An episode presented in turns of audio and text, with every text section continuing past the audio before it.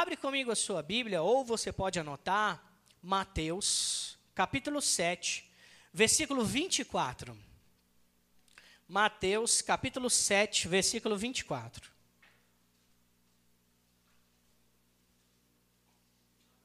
Aleluia. Vamos ver o que diz. Todo aquele, pois, que ouve as minhas palavras e as pratica, será comparado a um homem prudente que edificou sua casa sobre a rocha. Olha que interessante esse texto. Todo aquele, pois, que ouve as minhas palavras e as pratica, será comparado a um homem prudente. Aleluia. E que edificou a sua casa sobre a rocha. Oh, aleluia. Quem é a rocha? Jesus, irmãos. Aquele que ouve e pratica, edifica sua casa em Cristo, se fortalece em Cristo, permanece em Cristo. Vê próximo texto. E caiu a chuva. O que significa agora essas palavras que eu vou ler? Significa circunstâncias, tribulações, coisas que acontecem, interpéries, que se levantam constantemente sobre a vida das pessoas. Ele diz: Olha, e caíram a chuva, transbordaram os rios, sopraram os ventos e deram com ímpeto contra aquela casa, que não caiu. Por que, que ela não caiu?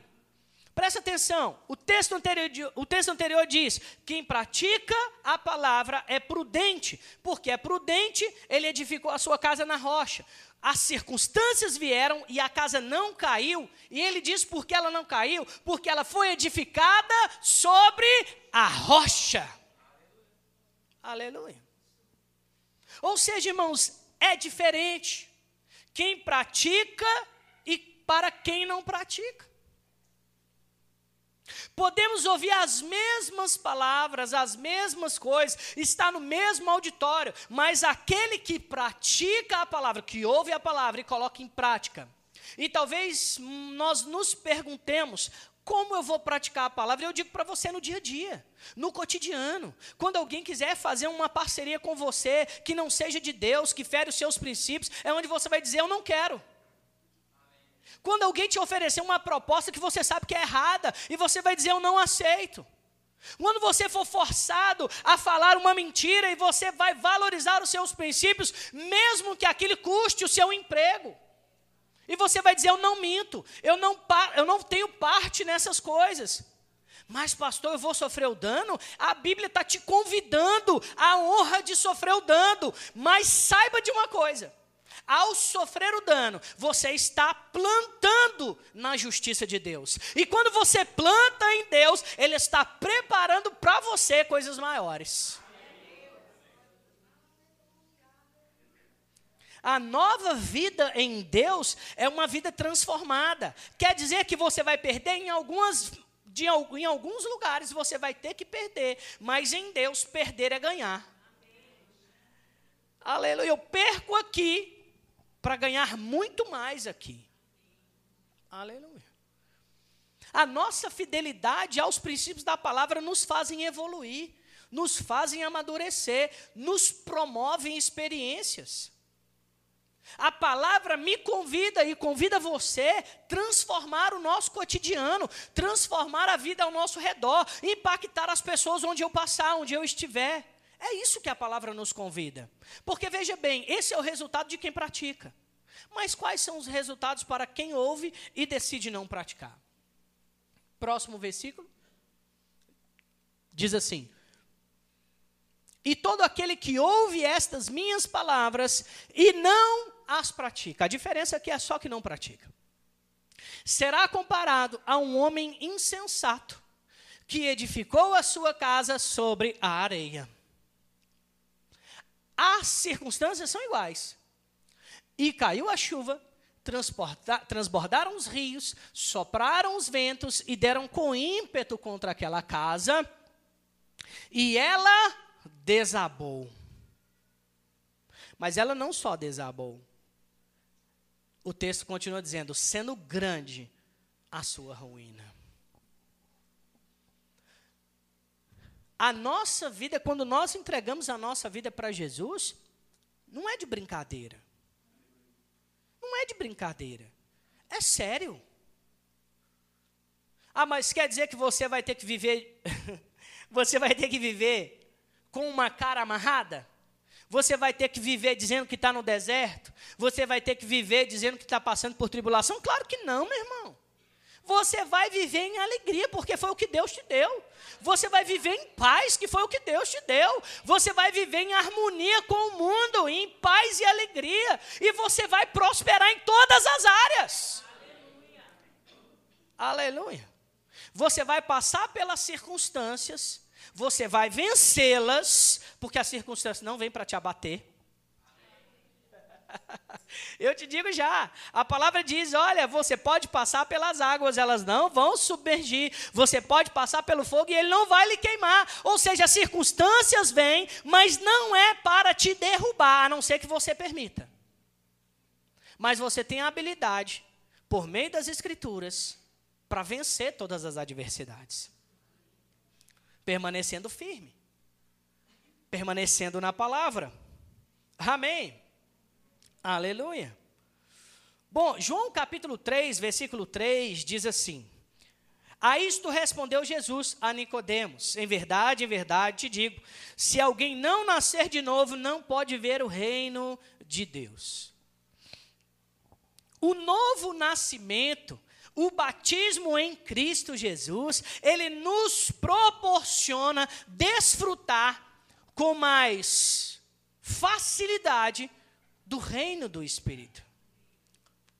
A Bíblia diz que aquele que é carne não entende os fundamentos do Espírito. Vão ter muitos lugares, e talvez até na nossa família, que as pessoas não vão entender a nossa mudança de comportamento. Sabe por quê? Porque para eles é loucura não mentir mais. Para eles é loucura, porque, irmãos, deixa eu te dizer uma coisa. Não sei se você passou por isso, mas quando eu era criança, às vezes batia alguém na porta de casa, meu pai e minha mãe dizia para mim assim: vai lá e fala que eu não tô. Não é assim?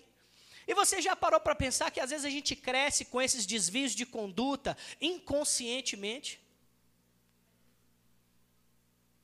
E a gente pega isso e não fala que não está em casa, mas diz, fala a mentira para outras coisas. E aí a gente cria uma cultura mentirosa, uma cultura de engano, e eu só estou enganando e fazendo mal a mim mesmo. E quando você decide mudar essa cultura, as pessoas acham estranho. Ué, não, não, gente. Falar uma mentirinha para vender um consórcio? Eu já ouvi isso. Não, não tem como vender sem falar a verdade. Você tem que falar mentira para poder vender. Dependendo do que você for vender, você tem que promover algo a mais. Não, irmãos. Eu posso falar a verdade e desfrutar disso. Eu tenho a minha consciência limpa. E aí, ao invés de você vender pouco falando mentira, você vai vender muito mais falando a verdade. Sendo justo, sendo justo, sendo fiel sendo correto no seu trabalho. Aleluia. Aleluia. Então, para acessar o reino de Deus, eu preciso ter uma mudança de comportamento. Coisas que você vai experimentar no espírito. A Bíblia fala que os filhos de Deus, eles são discernidos espiritualmente. Vão ter coisas que você vai experimentar que são pessoais, que não vão ser explicadas. As pessoas não vão entender. Quando você acordar com aquela paz, com aquele. Parece que você está num ambiente diferente, parece que o céu desceu para a terra, para o seu quarto, e você dorme bem, você deita e descansa sem nenhum remédio, e você diz assim: Uau, tem alguma sensação, alguma coisa. Essa é a paz que só Deus, Deus só dá para os crentes. Deus só dá para você que nasceu de novo. A paz que excede o entendimento humano. Oh, aleluia. Abre sua Bíblia lá em Efésios, capítulo 2, versículo 8. Efésios, capítulo 2, versículo 8. do 8 ao 13.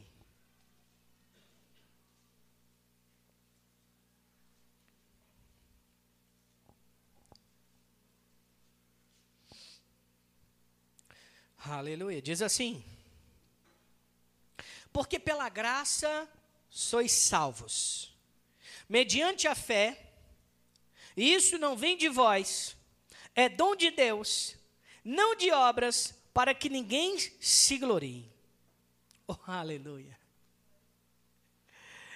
Vocês são salvos mediante a fé.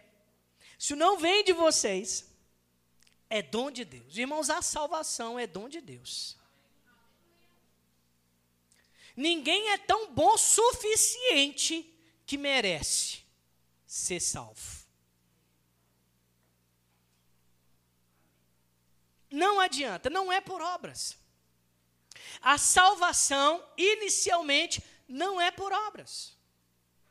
O texto está muito claro dizendo: olha, porque pela graça vocês são salvos. O que é graça? Favor e merecido. Eu não merecia, mas Deus em Cristo Jesus. Vou ler um texto somente para explicar esse versículo aqui para vocês, ok?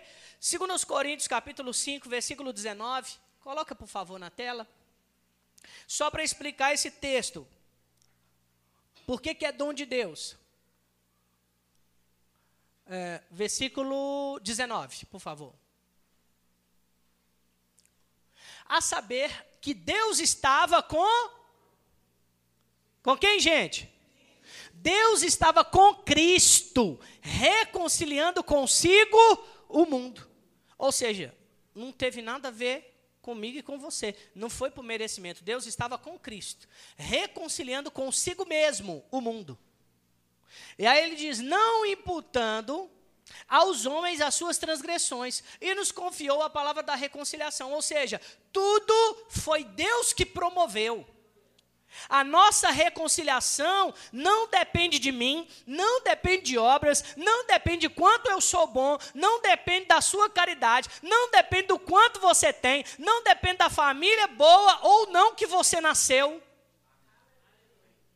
Aí volta lá para Efésios, capítulo 2, versículo 8. E aí eu vou voltar para você. Tudo foi em Cristo. Aí eu vou ler novamente. Pela graça, ou seja, o favor merecido, sois salvos mediante a fé. Eu creio em Cristo e sou salvo. Isto não vem de vós, é dom de Deus, não por obras, para que ninguém se glorie. Ninguém está habilitado a dizer eu sou bom demais ou bom suficiente que mereço. Não foi por merecimento, foi pela graça, foi por causa de Cristo, foi Ele que morreu e ressuscitou. Aleluia. Aí o texto continua: é para que ninguém se glorie, pois somos feituras dele, criados em Cristo Jesus para boas. Espera aí, não é por obras e agora é por obras? Como é que é isso? Não. Primeiro eu sou salvo. Não é por obras, é do jeito que você está. Então por isso que é errado eu falar com alguém assim, não, para de fumar e depois você vai lá na igreja. Para de beber, não, ó conserta a sua vida e depois vai para o culto. Não, meu irmão, está errado. É o caminho inverso que ela tem que fazer. Vem do jeito que você está, com as suas mazelas, faz, continua fazendo o que você quiser. Por quê? Não é pelo meu convencimento. Eu sou ministro da reconciliação. O que é, qual é o meu papel? Trazer para perto. Vem estar tá junto. Vem ouvir a palavra. E o, o que vai promover transformação? A palavra. Eu ouço a palavra, a palavra entra no meu coração e ela começa a transformar a minha vida, a minha conduta, por meio do que eu ouço. Qual é o papel de transformação? É do Espírito Santo. A Bíblia diz que ele é quem convence do juízo, do pecado, do pecado, da justiça e do juízo. Então, quem, é, quem convence? Não sou eu, não é você, é o Espírito Santo. Quem é o seu papel é fazer o quê? Pregar a palavra. Então, o seu papel é pregar a palavra. O papel do Espírito Santo é convencer da justiça, do pecado e do juízo. E o papel do ouvinte? Crer e confessar. Crer e confessar. Então existem esses três, esses três, esses três papéis, um de cada um. Cada um tem uma importância. Se você pregar para alguém e ela não quiser, tudo bem, mas você não tem que forçar que ela seja alcançada. Você não tem que forçar para ela confessar Jesus como Senhor e Salvador, porque esse papel não é seu, você vai ficar chato. Você vai ficar chato. E aí fica ruim. Tem que ser por amor. Tem que ser por livre e espontânea vontade. Eu prego a palavra e ela é salva. Agora, depois que a pessoa é salva, as obras passam a contar. Por que, que eu faço caridade? Por que, que nós temos o verbo social na igreja? Por que, que nós abençoamos? Por que, que nós ofertamos? Por que, que nós dizimamos? Por que, que nós fazemos evangelismo? Por que, que nós pregamos a palavra? Porque agora as obras passam a contar. Eu sou salvo, não é por obras, mas depois que eu sou salvo, eu preciso agora cumprir a palavra, eu preciso andar igual a Jesus, eu preciso anunciar o evangelho, eu preciso demonstrar para a sociedade que eu fui transformado com as minhas ações. Eu não mostro para Deus, mas eu mostro para a sociedade. Eu agora estou transformado. Eu agora vivo uma nova vida. Eu tenho uma nova identidade. Deus me deu um novo nome. E agora o meu nome está escrito nos céus. Então eu preciso mudar o meu comportamento. Aleluia. Aleluia. Sabe, irmãos, por que, que existem igrejas que as pessoas estão doentes no corpo de Cristo, porque elas foram salvas, mas elas não estão produzindo comportamentos transformados. E por que elas não estão produzindo os comportamentos transformados? Porque não estão sendo ensinadas de maneira adequada. Somente a falta de instrução que faz alguém perecer. Somente a falta de conhecimento que faz alguém perecer. Agora, quando lá em Osés 4,6 diz que o meu povo estava perecendo por falta de conhecimento, não era por causa do povo, mas os líderes espirituais, porque fala do sacerdote, os líderes espirituais, eles não estavam ensinando de maneira inadequada. Por quê, irmãos? Porque para muita gente é bom que as pessoas sejam escravizadas por meio dos métodos. É, é muito mais fácil eu vender uma água do que dizer para você o que você tem que fazer por meio das Escrituras. Porque transformar o meu comportamento é mais difícil. Agora, pegar uma água ungida e dizer que vai funcionar é mais fácil. Aí a igreja muitas vezes fica doente, porque as pessoas estão usando métodos, não estão transformando a sua vida, a sua conduta, não estão produzindo as novas obras, e aí elas estão enfermas, doentes, cheias de mazelas, casamentos destruídos, é, é, é um relacionamento entre pai e filhos defasados. Tudo isso porque não entendeu que precisa produzir comportamentos transformados. Não existe uma nova vida em Cristo sem comportamentos transformados. Não podemos, irmãos. Não podemos. Deixa eu dizer uma coisa para você. Ah, sábado agora, acho que foi sábado, sexta ou sábado? Sexta.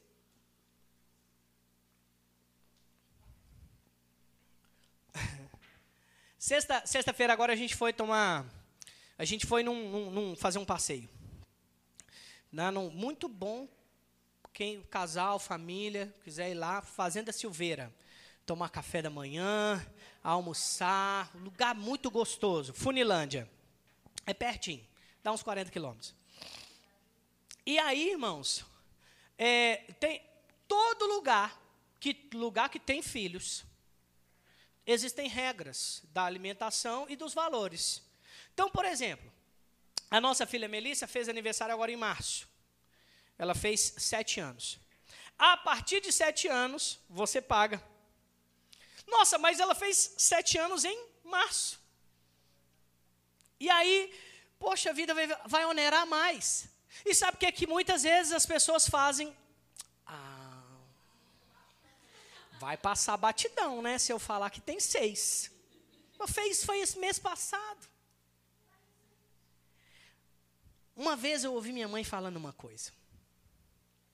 Minha mãe falou assim: se a gente chegasse com uma bala que não fosse nossa, ela dizia: não é sua, volte e coloque no mesmo lugar. Sabe por quê? Quem, quem mexe em uma bala, mexe em mil reais. Quem mente por causa de um mês, mente por qualquer outra coisa. E aí? Você vai sofrer o dano por causa dos seus princípios, ou você vai começar a negociar, mesmo que seja pequeno? Aleluia. São essas as nossas reflexões. O que Cristo fez por nós é muito maior. Amém. Irmãos, o que é aquele recurso ali que você vai gastar? Deus vai te dar muito mais. E por causa da sua honra, você vai ser promovido no reino. Coisas maiores vão chegar. Amém. Aleluia. E talvez você nunca vai poder corrigir alguém que faça isso. Porque se você faz, você perde a autoridade. Oh, aleluia. Então as novas obras elas vêm depois que nascemos de novo. Irmãos, é engraçado e a gente pensando, rapaz, nossa, vai ficar bem mais caro, né? Aí chegou lá, faltava o que? Uns 20 minutinhos.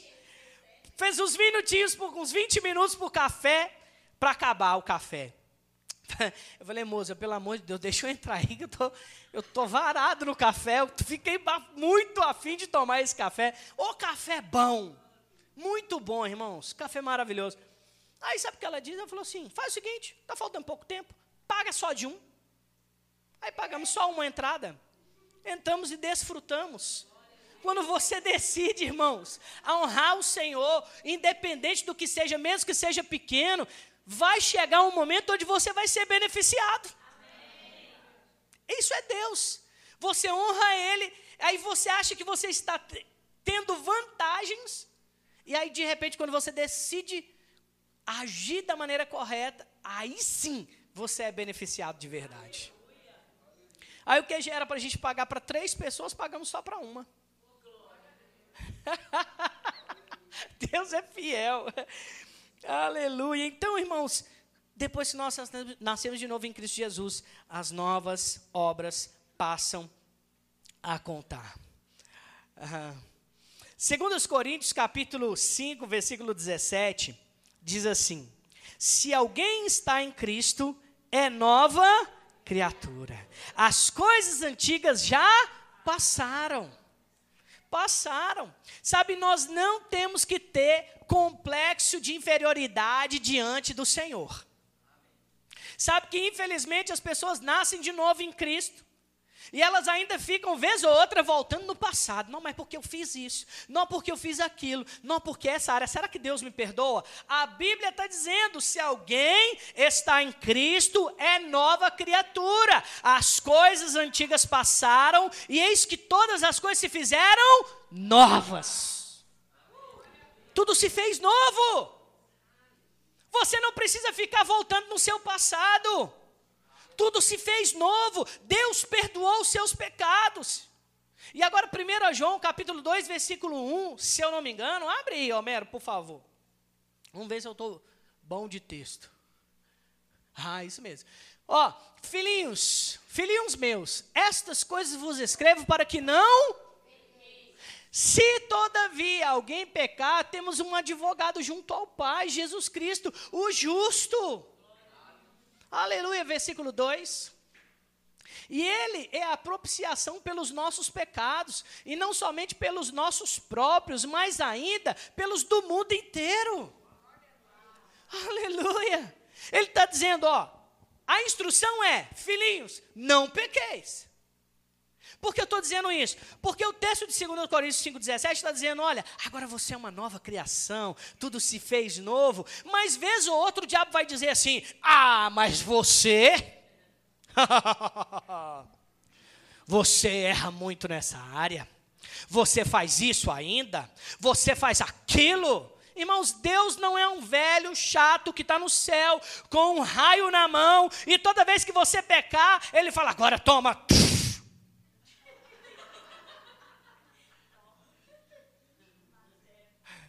Ou então ele é aquele que fica lá anotando: ah, peraí, você pecou? Uhum, tá, tá anotado, tá, tá. Na hora que.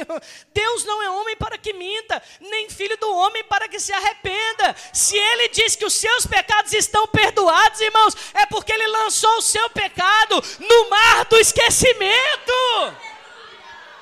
Aleluia! Ele também não se lembra mais. Mas, se você pecar, nós temos um advogado Jesus Cristo justo. O que isso significa? Se você ainda tem deficiência em uma área, coloca isso diante do Senhor e fala: Espírito Santo me auxilia, Espírito Santo me ajuda, Espírito Santo eu preciso ser orientado nessa área, pega junto comigo, vai lá, coloca diante de Deus e se arrependa, Senhor.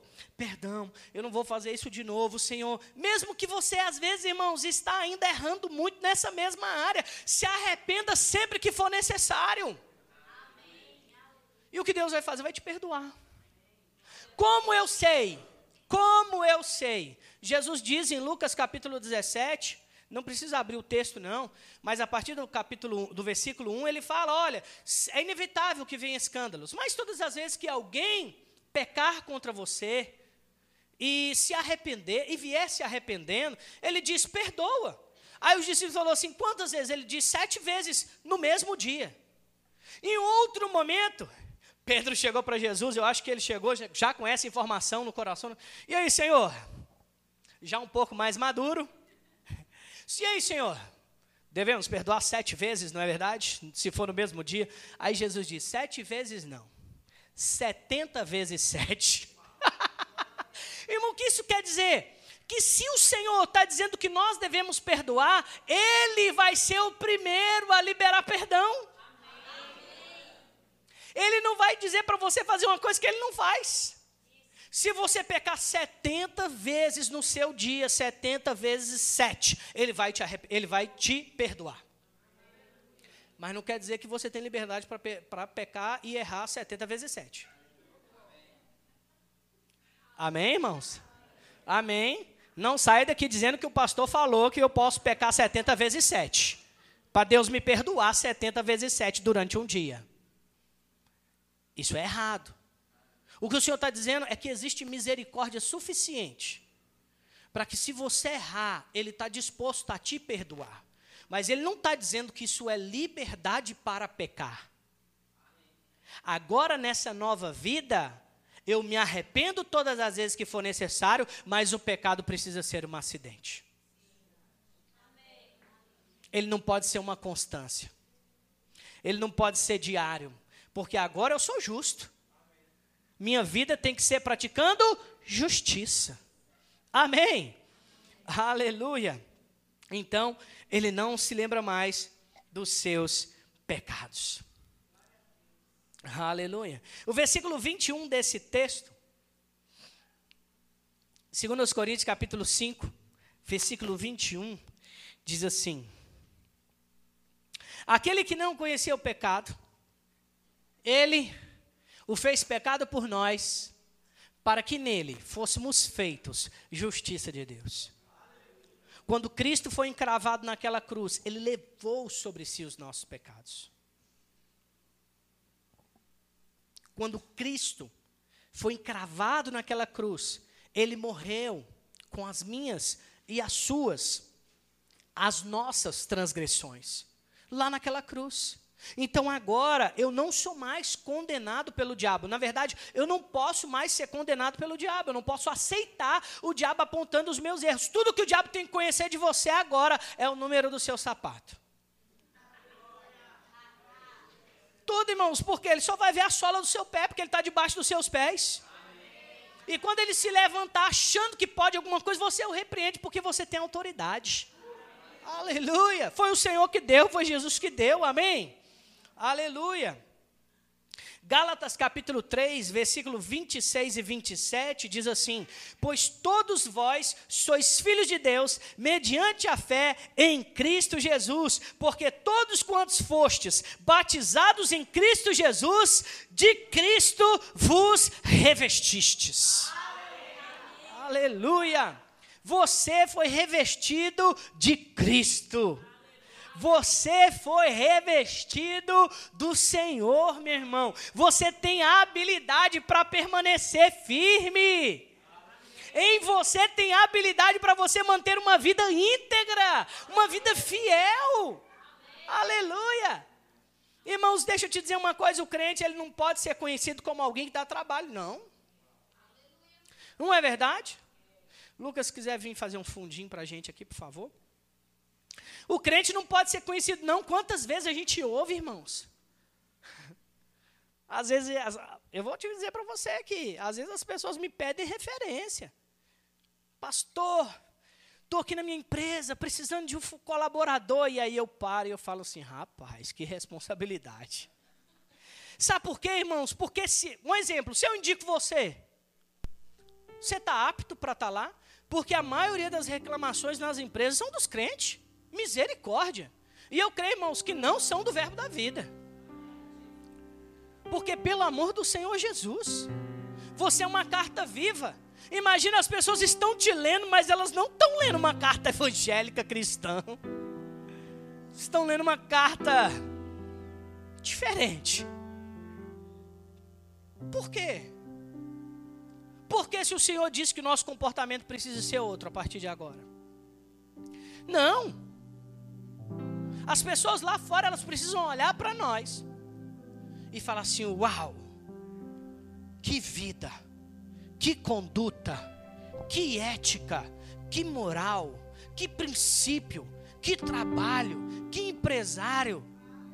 Não é só para falar o quanto você é bom, não. Não é por causa de vaidade, não, irmãos.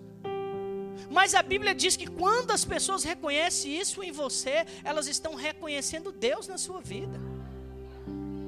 Você é nós que somos pais.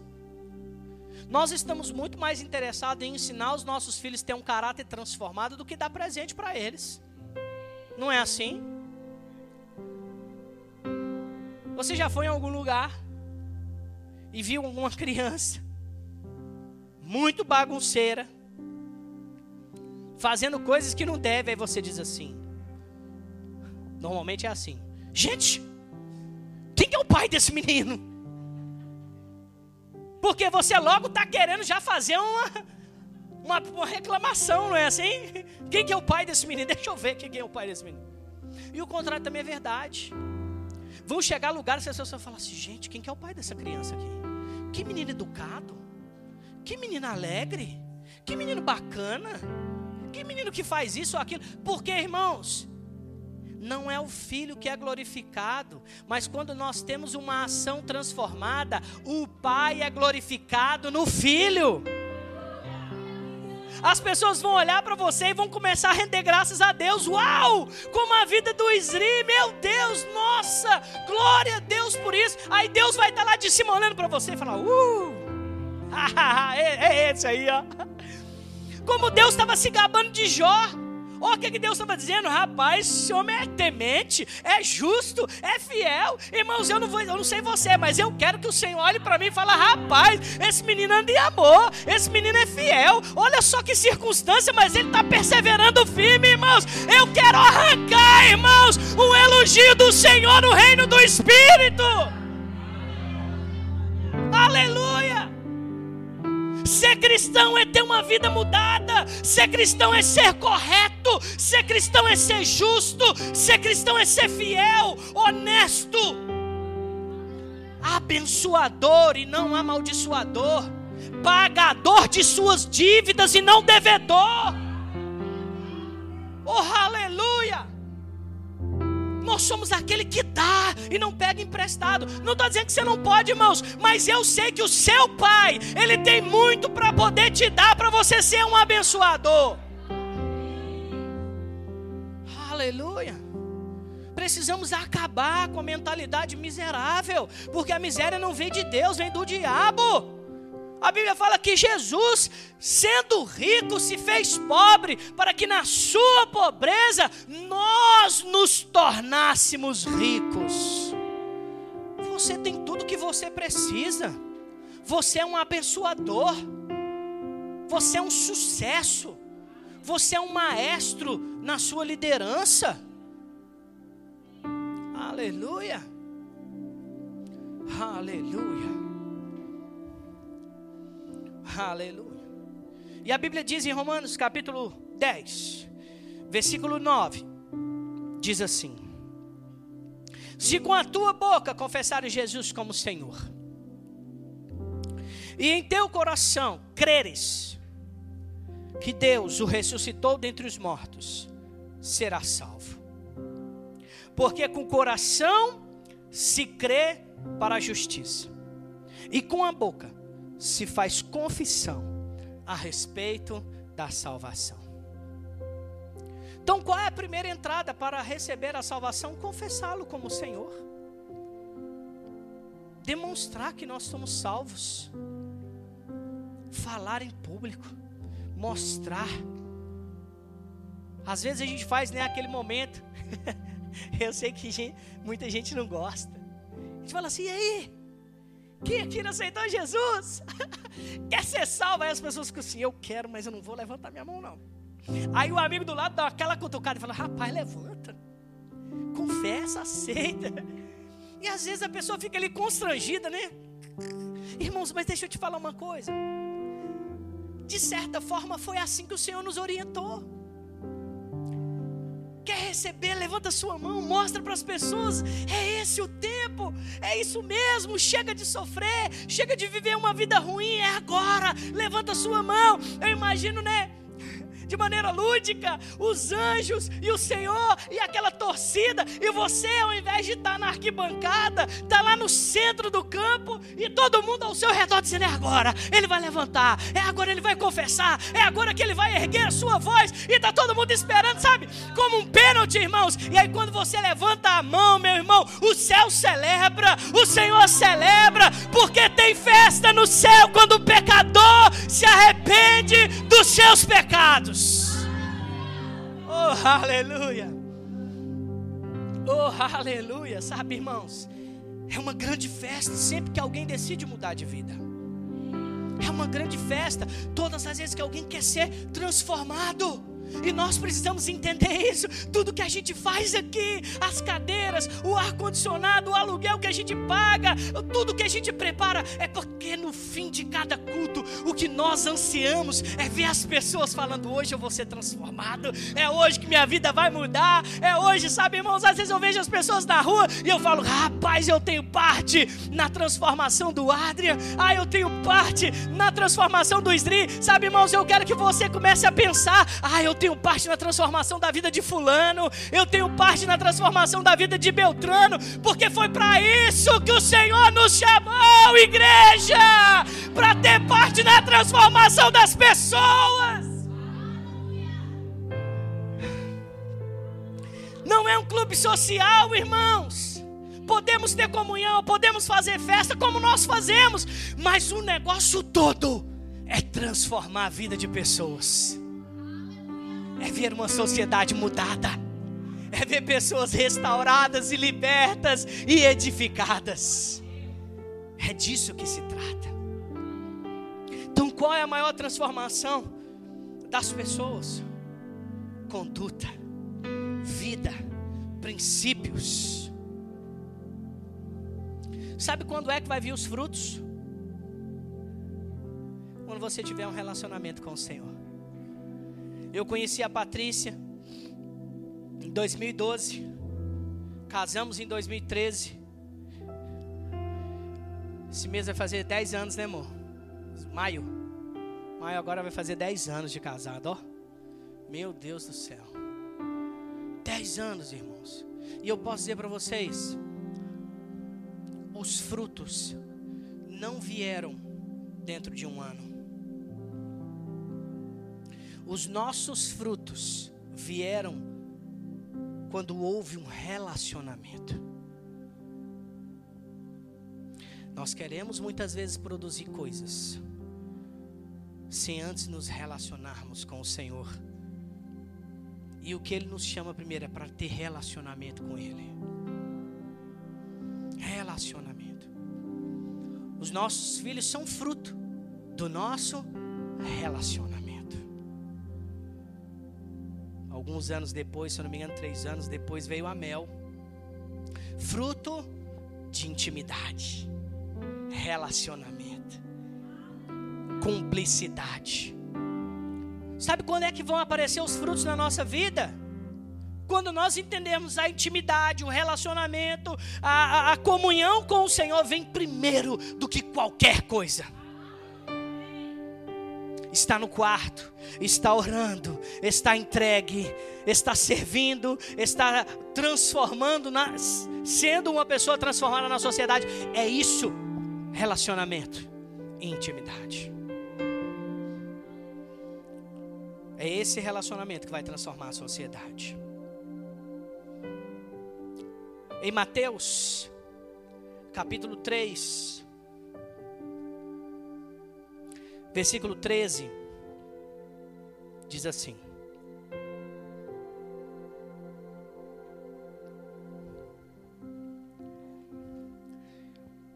Por esse tempo, dirigiu-se Jesus da Galileia para o Jordão, a fim de que João o batizasse. Ele, porém, o dissuadia, dizendo: eu é que preciso ser batizado por ti. E tu vens a mim? João disse a Jesus. Mas Jesus lhe respondeu: Deixa por enquanto, porque assim nos convém cumprir toda a justiça. Então ele o admitiu. Batizando Jesus, batizado Jesus, saiu logo da água. E eis que se abriram os céus e viu o Espírito de Deus descendo como pomba vindo sobre ele. Aleluia. Ou seja, foi Jesus que nos deu o exemplo sobre o batismo nas águas. E o próprio foi imergido por João Batista, dizendo: é necessário cumprir essa etapa, é necessário cumprir essa parte, porque ela também é importante para dizermos para o mundo que de uma vez por todas, minha vida não é minha mais, mas é dele, é de Jesus. E o batismo nas águas significa isso. A maior parte da nossa transformação é quando nós cremos e confessamos. Criamos um relacionamento e as outras vão ser por etapa. Essa decisão, uma vez uma pessoa diz assim para mim: Pastor, meu marido precisa batizar. E eu disse para ela assim, e ela insistiu muito. Eu disse para ela: Minha filha, ele precisa vir no culto. Não se trata só de aqui entrar na água, não, meu irmão. Tem que vir, tem que participar, tem que estar no culto, tem que ser igreja, tem que estar conectado. Isso aqui não é um ritual que vai mudar a sua vida, não. O que vai mudar a sua vida é crer em Jesus e transformar a sua vida para cotidianamente. O batismo nas águas é só uma demonstração da sua fé, mas o que vai transformar você é estar unido no corpo, é fazer parte, é servir, é fazer o discipulado, é estar conectado, é conhecer mais de Deus, é ter vida transformada. É isso que vai fazer a diferença. É isso que vai fazer diferença. Aleluia. Então, nesse momento, talvez você pode curvar a sua cabeça. Sabe, nesse momento, talvez você está aqui. Enquanto eu vou fazer essa oração, eu queria que o Pedro e a tia Mayra é, possam ser conduzidos aqui para trás para pegar as batas, para vocês se trocarem.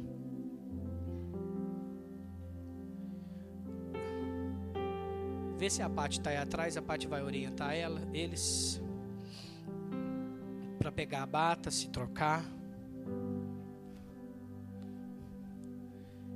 E vocês podem curvar sua cabeça. Talvez você veio aqui hoje e ainda não confessou Jesus como Senhor e Salvador. E como eu disse, Jesus é a porta principal de entrada na transformação da nossa vida.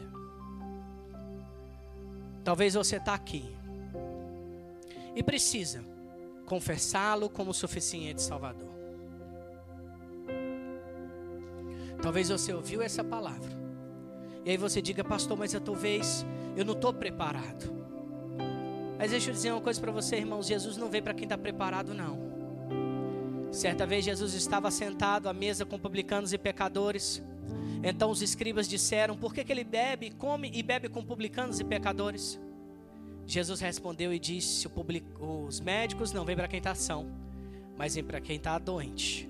Eu não vim para os justos, mas vim para os pecadores e levá-los ao arrependimento. Então talvez você não se sente preparado. Foi para você mesmo que o Senhor veio. Para você mesmo que o Senhor quer liberar salvação nessa noite. Então, se você está aqui e deseja entregar a sua vida nas mãos de Jesus, levanta a sua mão onde você estiver. Eu quero orar por você. Aleluia. Talvez você ainda não teve essa experiência, dizendo: Senhor Jesus, muda a minha vida, muda a minha história. Se você está aqui, ou está afastado, ou deseja se reconciliar com Deus, Levanta sua mão no seu lugar, eu quero orar por você. Amém. Mais alguém? Aleluia. Aleluia. Aleluia.